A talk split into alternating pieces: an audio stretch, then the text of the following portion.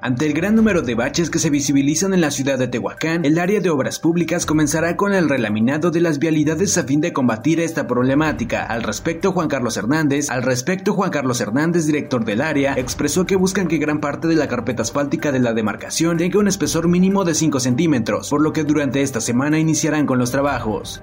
La supuesta investigación en contra del director de Seguridad Pública Cornelio Meneses, tras ser exhibido en redes sociales comprando cervezas a bordo de una patrulla estatal, no es clara y posiblemente inexistente. El regidor de Gobernación Armando Ramírez San Juan asegura que el ayuntamiento no tiene facultades para sancionar al directivo, puesto que fue comisionado por el Estado. Ya nosotros como Seguridad Pública Municipal pues no nos corresponde, este, ya que está en manos y es un elemento que pertenece a Seguridad Pública del Estado.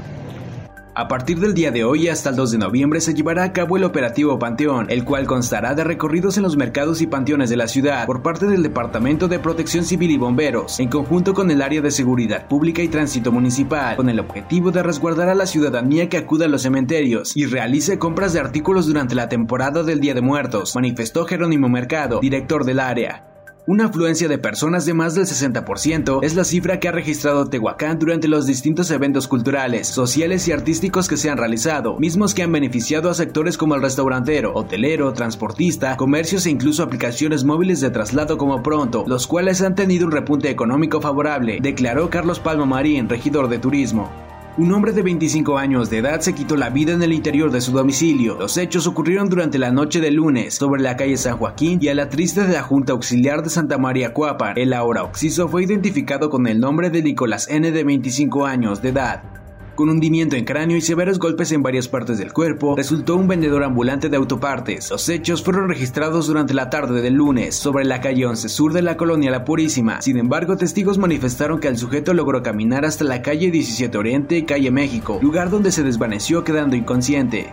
Un cilindro de gas LP que se cayó rompiéndose el pictel presentó una fuga, originando una fuerte movilización por parte de bomberos y de la policía. Los hechos fueron registrados alrededor de las 15-20 horas de este martes, sobre segunda cerrada de Vía Puebla entre Ramón Caballero y Vía Puebla, de la colonia San Rafael, lugar donde vecinos habían reportado una explosión y a una mujer herida. Al arribo de vulcanos notaron que solo se trataba de una fuga de gas, la cual ya había sido controlada por el propietario. Una lámpara de alumbrado y un árbol fueron derribados por un vehículo el cual terminó volcado. El aparatoso accidente fue registrado a las 5 horas de este martes sobre la avenida Reforma Sur y 1 Poniente Oriente. Fueron vigilantes del grupo Tauro y algunos ciudadanos que ayudaron a salir al chofer quien milagrosamente resultó ileso. Esto ha sido el resumen informativo de Primera Línea, Periodismo ante todo.